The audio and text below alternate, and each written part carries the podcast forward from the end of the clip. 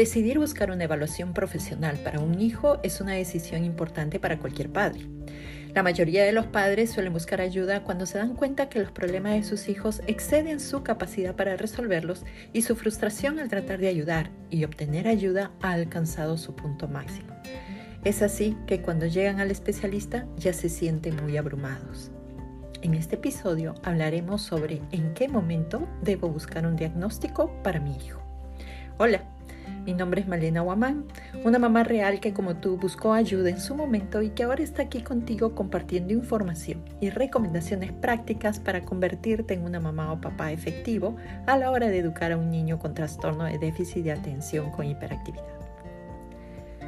Muchos padres notan por sí mismos durante los años preescolares que su hijo parece comportarse de manera diferente a los demás niños. Puede ser que observen una actividad excesiva, falta de atención, frustraciones frecuentes, agresividad, dificultad para adquirir hábitos, problemas que son difíciles de ignorar y que no logran resolver con métodos de crianza habituales. Es el momento en que concluyen que algo no está bien y que necesitan ayuda.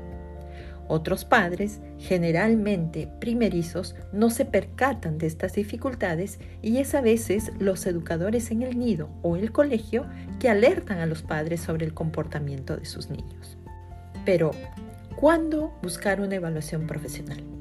Te explico seis puntos a tener en cuenta para poder buscar una evaluación en el momento indicado.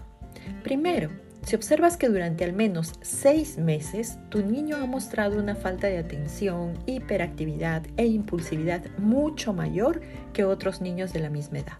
Segundo, si durante varios meses familiares u otros padres te han comentado que tu hijo tiene poco autocontrol y que lo notan más activo, impulsivo y desatento que otros niños de su misma edad. Tercero, si sientes que necesitas más tiempo y energía que otros padres para controlar y evitar que tu hijo se haga daño.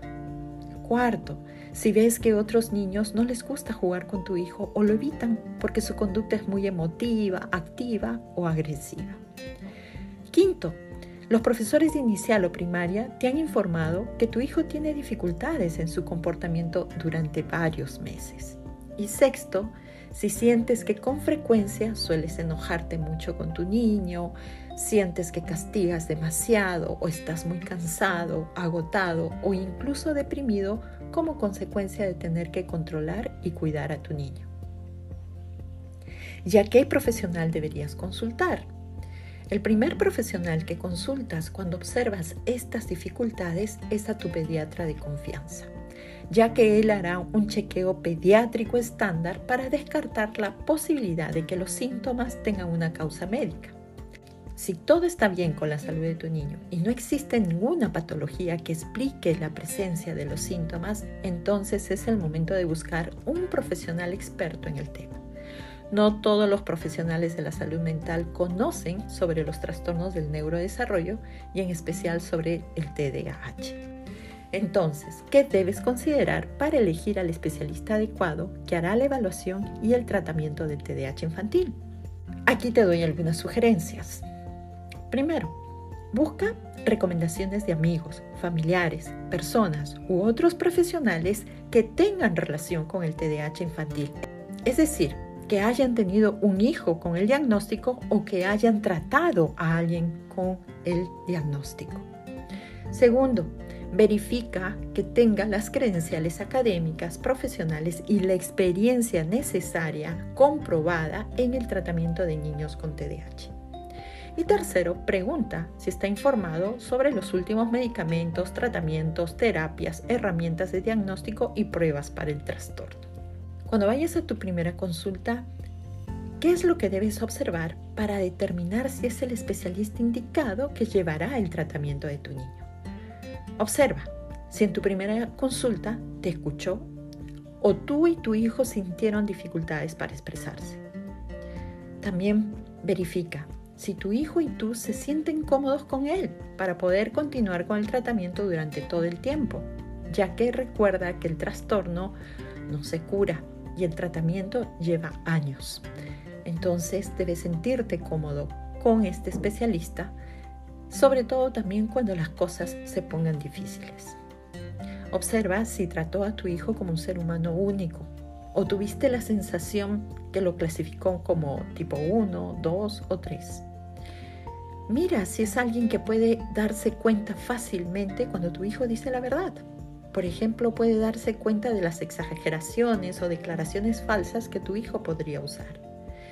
También verifica si, si, está abierto a explorar nuevos enfoques alternativos que quizás tú quieres explorar o es totalmente inflexible y está estancado en su forma de tratamiento. También puedes verificar si está disponible para cuando las cosas se pongan difíciles con tu hijo. Y finalmente, tienes que ver si tú tienes los recursos económicos para asistir de manera regular a las consultas de control. El tratamiento médico del TDAH no tiene una fórmula mágica, es un tratamiento hecho a la medida y de largo plazo.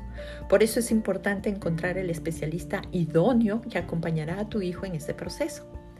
Para encontrar los nombres de los especialistas en TDAH en tu ciudad, consulta con asociaciones de padres de niños con TDAH que te pueden dar las referencias. También puedes pedir información a los profesores del colegio de tu hijo o una recomendación de padres que tienen niños con TDAH. Bien, hasta aquí lo que tenía preparado para compartirte en este episodio. Espero que la información brindada te sirva para ponerte en acción y convertirte en ese papá o mamá que tu hijo necesita para llegar al éxito. Gracias por acompañarme. Si te ha gustado el episodio de hoy, compártelo, comenta. Así podremos llegar a más familias como la tuya. Te esperamos en el próximo episodio. Hasta entonces.